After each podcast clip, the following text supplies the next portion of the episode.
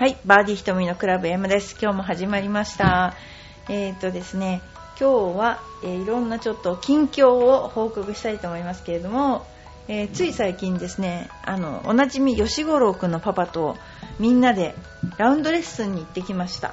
で、カレドニアンカントリークラブで、まあ、近結構近いのにすごくいいコースでアプローチの練習場がすごく良くて、えーおばさま好みの宿泊施設と、えーめちゃくちゃアンジュレーションのあるグリーンとで、あのー本当はすごく雨だったのでもうやめちゃうかなってラウンドレッスンだったんですけど思うぐらいの雨だったんですけど頑張って、えーラウンド回ってみました。でもコースが良かったのであのあんまりですねあの水はけも良かったんでそんな気になりませんでした。でなんか私の、あのー昔からいらしていただいているお客様が結構ラウンドレッスンで行っていただきまして、えーいいところを見せようと思って一生懸命頑張りまして、まああのパワープレーで回んなかったらお尻ペンペンだよって言われたんですけども、えっと、パワープレーって80ですかとか言って 言ってたんですけど、まあ、でも3オーバーぐらいで回れたかな。あのまだそんな下手にはなってませんでした。よかったです。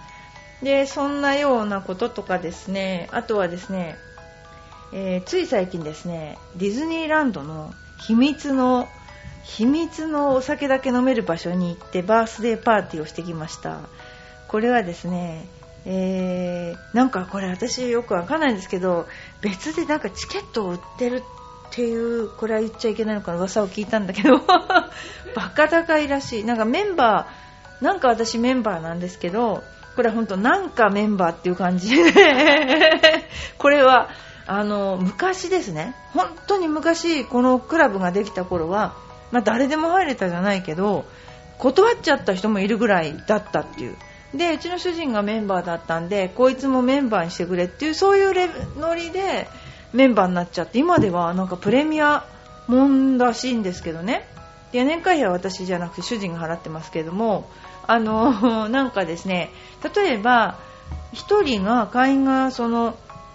死んじゃったとかね。なんかそういう場合には家族で譲渡できるとか一切ないらしくてもう消えちゃったら消えちゃうらしいんですね。だからなんかそういった意味でなんかプレミアなのかわからないんですけどあの娘の友達を、えー招待しまして、えー久しぶりにバースデーパーティーをやったんですよね。で何にも言っとかないで娘の友達にあの、まあ、集まってもらってで1の3で突然ミッキーマウスがバーンって乱入してきてわあミッキーだとか言ってもうめちゃくちゃ喜んでくれてで私すっごいこんな喜ぶのかと思ってもう連れてってよかったと思いました。そんなようなことがありまして、えークラブ33っていうんですけどもね入る場所も結構わからないっていうかな。で中に入って外もカーテンがあの引いてあるので外からも中が見えないんですね。で中からはパレードの時にあの暗くしてあの暗くしてからカーテンを開けると中の様子が見えないらしくてその時だけは開けてくれるんですね。ですごいベストポジションでですね見れるっていうこととあとは残念だったのはあの花火があの中止になったってことですね。この頃なんかあの近隣の住民の方になんか火の粉が散るじゃないけどなんか風向きによっては非常に晴れてたんですけども花火がで見れなかったのが非常に残念でした。ということがありました。はい。でですね今日もゴルフの話をしたいと思います。あの皆さん本当に根強く聞いていただいているあのファンの皆さんありがとうございます。私のような 何を言ってるのかわかんないプロでもない人の話をよくこんな聞いてくれるなと思っても感謝してます。それではですねいろんな話題をあのまき散らしたいと思うんですけれどもですねまずですねあのープレイヤーズラウンジっていう GDO のなんかページがあって面白いのが載ってたんですね。でまずですねゴルフ女子会っていうのがある。ゴルフ女子会プレミアムクラブっていうのがあるらしくてなんかいろんな女子プロゴルファー女子ゴルファーですねなんかオフィシャルサイトがあるんですね。でこのプロを応援しようみたいなノリで盛り上がってるって感じでいやゴルフ女子会ですね。まあ戻れない世界ではありますけれども羨ましい。羨ましいですね。ゴルフおばさん会とか作ら作ろうかな自分で。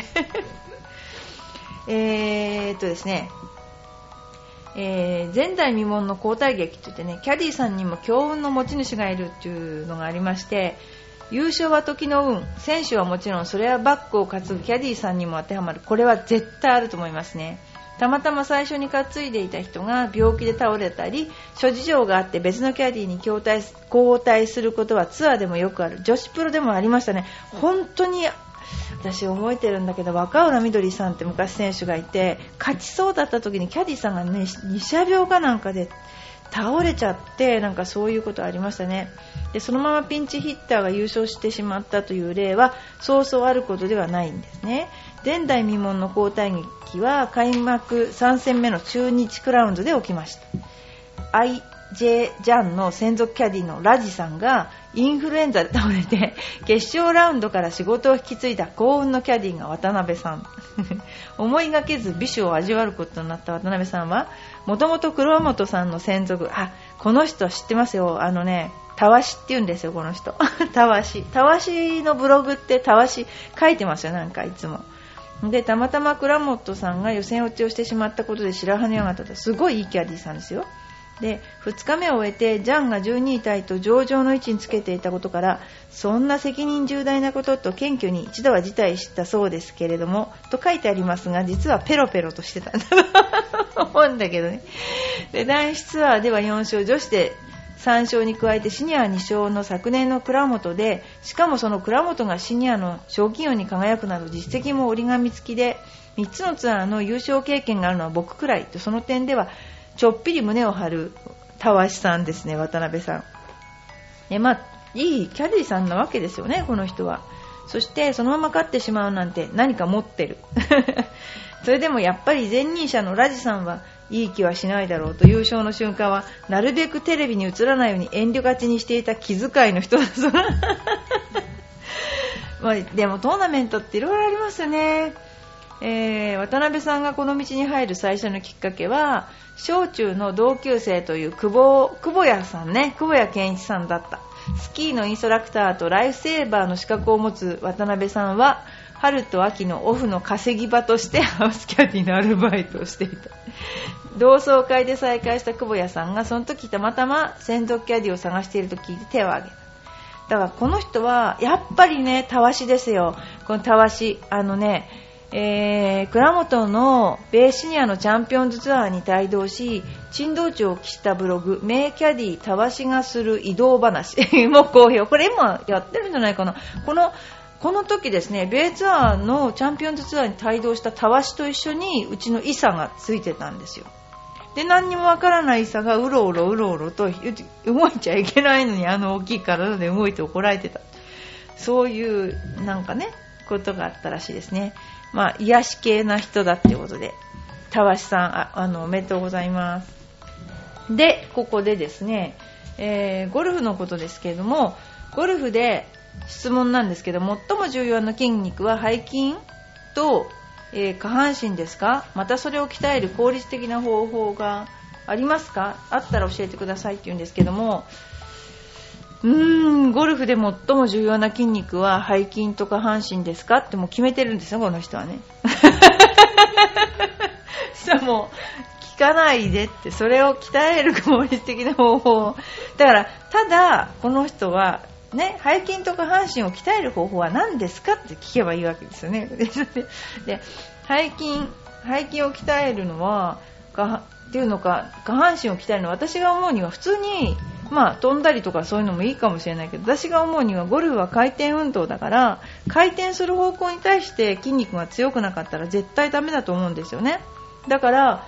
背筋も鍛えなきゃいけないんだけども、えー、横のね側筋とかも鍛えなきゃいけなくて下半身も要するにねじる方向に対してスピードアップするようなあのゴルフに類似したあのトレーニングを課さなければですねあのいけないということと一つは安定するように練習要するに安定感ですね、あの、前傾姿勢を保てるような安定感をつける筋肉のつけ方と要するに姿勢維持ですね。それとスピードを出す筋肉の使い方って2通りやんないとこれはですね絶対に飛ぶようにはならないですね。なんで最も重要な筋肉かっていうのは姿勢を保持するのに重要なのとスピードを出すために重要だってことですよね。で、えー、例えば単純に言えばメディシンボールを投げるなどをすれば前傾姿勢を保つ、えー、回転運動に対する、えー、体は鍛えられますよね。で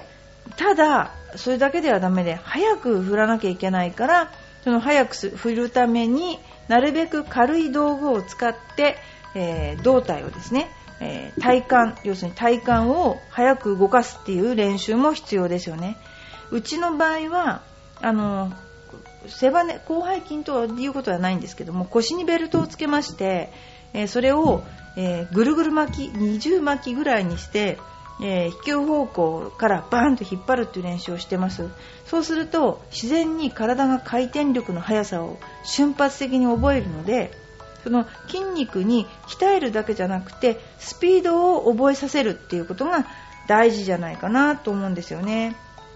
でよくトレーニングすると走れ走れって言うけども走るっていうのは基本的に何がいいかっていうとやっぱりあのエアロビクスっていう問題もあるし、うん、て言うんでしょうね、えー、走るという動作に関してはいいと思うけどもでもゴルフに対して強いっていう風な感じで鍛えてもらった方が私はいいと思います。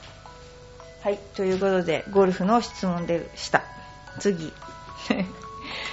えーあなんかこう DJ みたいな感じだとな歌とか入るといいですよね。でも歌とか入ってる暇もないから頑張っていきたいと思います。それでは、えー、お便りにお答えしたいと思います、えー、ひとみさんこんにちは。ラジオネームよいこママさんいつもありがとうございます。聞いていただいて。もうママネタで盛り上がりまくりいつも。娘が小学校に入学してから元気が有り余って困っています。じゃあ中学校に入ったらとんでもないくなっちゃうこれね。今日は旦那が引っ越し前の地下で自治会長をやってたので知ってるかもしれませんね自治会長とかやって。る 引き継ぎを兼ねて総会出るからと朝早くに出て行ったので6歳の娘と1歳の息子の子守に 1, 1日追われていました。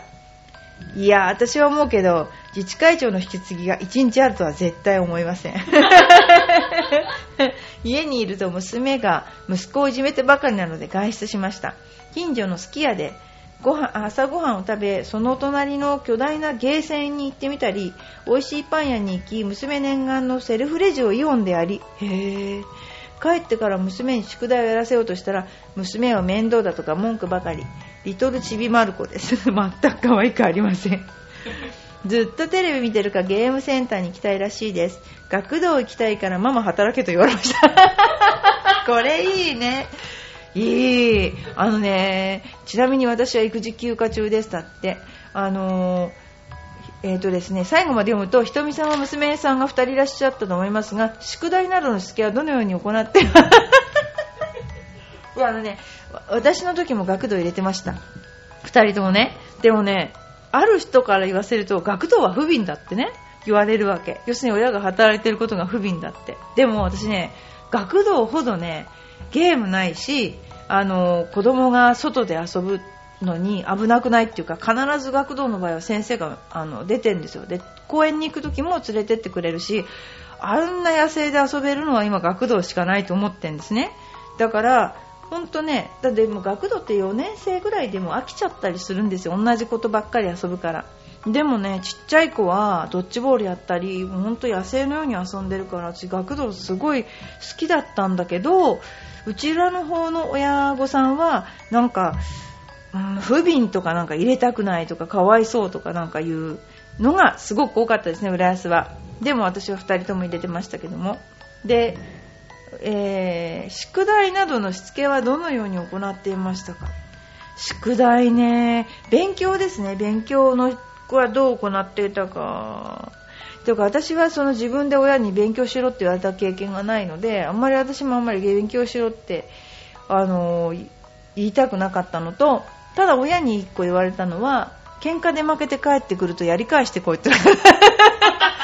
泣いてくるな泣かしてこいっていうのは言われた。それは言われましたね。なんで泣いて帰ってくるんだみたいな。そういうのはありましたけど。そういうしつけはしましたけど。宿題のしつけっていうのはしてないですねこれね。で私もゲーセンが好きでしたから。なんてゲーセンって面白いって小さい頃から思ってましたし。あんまりあのこういうねただあの人に迷惑をかけちゃいけないとかねその人間としてのしつけっていうのはしました。例えばレストランに行った時に今結構男の子のお母さんとか3人ぐらい子供がいると、まあ、うちはのびのびと育ててるんだからとか言ってギャーギャー平気でやってる子いるけどもうちはあの必ず折り紙を持ってったりノートを持ってったりしてお絵描きをさせて絶対にレストランで騒がないとかそういうしつけはしましたけどね。で私とかもういい加減おばさんですから騒いでる子供とかいるともう頭ごなしに怒今 怒ってますけど。お母さんきょとんとしてますけどね。怒られないんですね今ね。もう私は怒りますから絶対に。それ、えー、次。次ですね。えー、っと諸見里しのぶちゃんのちょっと言いたいと思いますね。はい。諸見里しのぶさんあのね調子良かったり悪かったりいろいろ今乱高下してたりいろいろしてるんですけどもねえー、昨年は日米両ツアーのシード権を獲得し日本ではプロ初優勝も遂げましたが慣れない移動などで苦労したことも多かったのではないですかっていうのをあの質問が飛んでましたね。ではい大変でしたと諸見里さんが言っていてでもプロの試合で初めてからは毎年大変です。どちらかというとゴルフ以外のことで苦労している方が多いですね。週刊誌に叩かれたり マネジメントのことだったり毎年スケールアップしていろんな事件が出てくる感じですね。そうですね。もう大体有名選手は叩かれますね。でそういったことはゴルフにも影響するっていう話なんですけどそれはないです。すごいですよね。去年も今年もゴルフにおいて大きな変化はないですね。慣れることもないですがそれを受け入れることはできるようになりました。注目されるからこそおばさんも一人歩きしちゃうし今はそういうことを言われないためにも自分で何ができるかを考えられるようになりました。もう超大人ですね。すごいですね。えー、まあで他にですねこれまでのキャリアの中でゴルフの転機になったことは何ですか？っていう質問があって中学2年の時に、えー、今のコーチの江連さんに出会ったことです。当時沖縄で片山慎吾さんがジュニア向けのレッスン会をやっていて友達に誘われて行きました。そこで初めて江連さんに会いました。初めて会った時の江連さんの印象は？と聞かれて申し訳ないのですが当時は片山さんのことしか知らなくてたまたま江連さんに見てもらうことになったのですがスイングが綺麗だねって褒めていただきました。そしたら突然左打ちをやってみなよと言われやってみたら当たりもしなくてこれができないとプロになれないよって言われたのが新鮮で印象に残っています。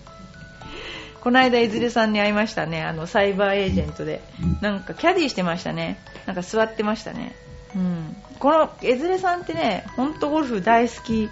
大好き人間ですよね。彼は本当ゴルフに携わってていろんな選手を育ててるけども本当なんかすごいですよ。あのすごい人だなと思いますね。江連さんに出会って何か変わりましたか？で、えー、ゴルフの技術もそうなんですけど出会ったことによってさらにいろんな人と出会うことができました。片山さん、伊沢さん、星野さん、今野さん。